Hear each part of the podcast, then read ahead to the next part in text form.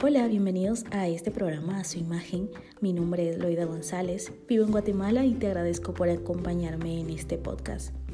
Este espacio es para crecer de forma integral y este es el primer paso, escuchar y poner en práctica lo que escuchas.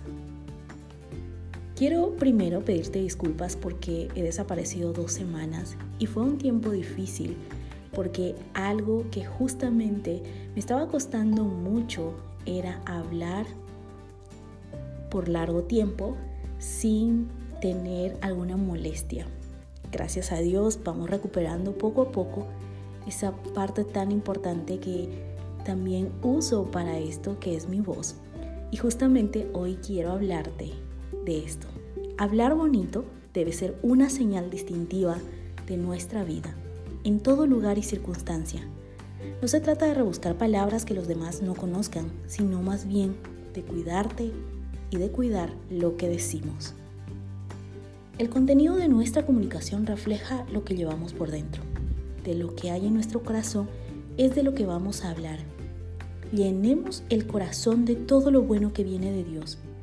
Esto hará que cuando hablemos, nuestras conversaciones revelen su brillo extraordinario. Mientras preparaba este podcast, recordaba un versículo que mi mami siempre estaba repitiéndome cuando era niña. Y me encanta, me encanta haberlo encontrado otra vez y compartirlo hoy contigo. Efesios 4:29 dice de la siguiente manera, ninguna palabra corrompida salga de vuestra boca, sino la que sea buena para la necesaria edificación esa primera frase, ninguna palabra corrompida salga de vuestra boca, a veces la podemos pensar solamente en no hablar palabras fuera de tono o malas palabras, pero realmente esta palabra está englobando mucho más allá. Está hablando de que nuestras conversaciones tienen que ser intencional, mente positivas, intencionalmente sabias.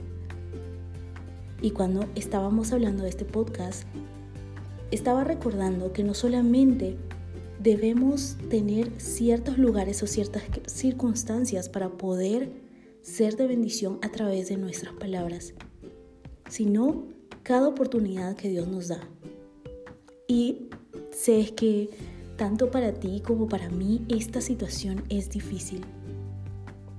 Porque siempre tendemos a hablar de todo, pero muchas veces no vemos la importancia de profundizar en cosas sabias. Así que hoy tú y yo estamos llamados a que en todo tiempo, en cualquier lugar, en cualquier circunstancia, tú y yo tengamos en cuenta de que debemos ser de bendición a través de nuestra forma de hablar, a través de nuestras conversaciones intencionales, porque eso de una u otra forma va a cambiar el futuro y va a poner propósito en el corazón de cada persona que nos rodea. Espero que puedas meditar esta semana y tomar acciones en esta palabra. Recibe un fuerte abrazo y nos vemos la próxima semana.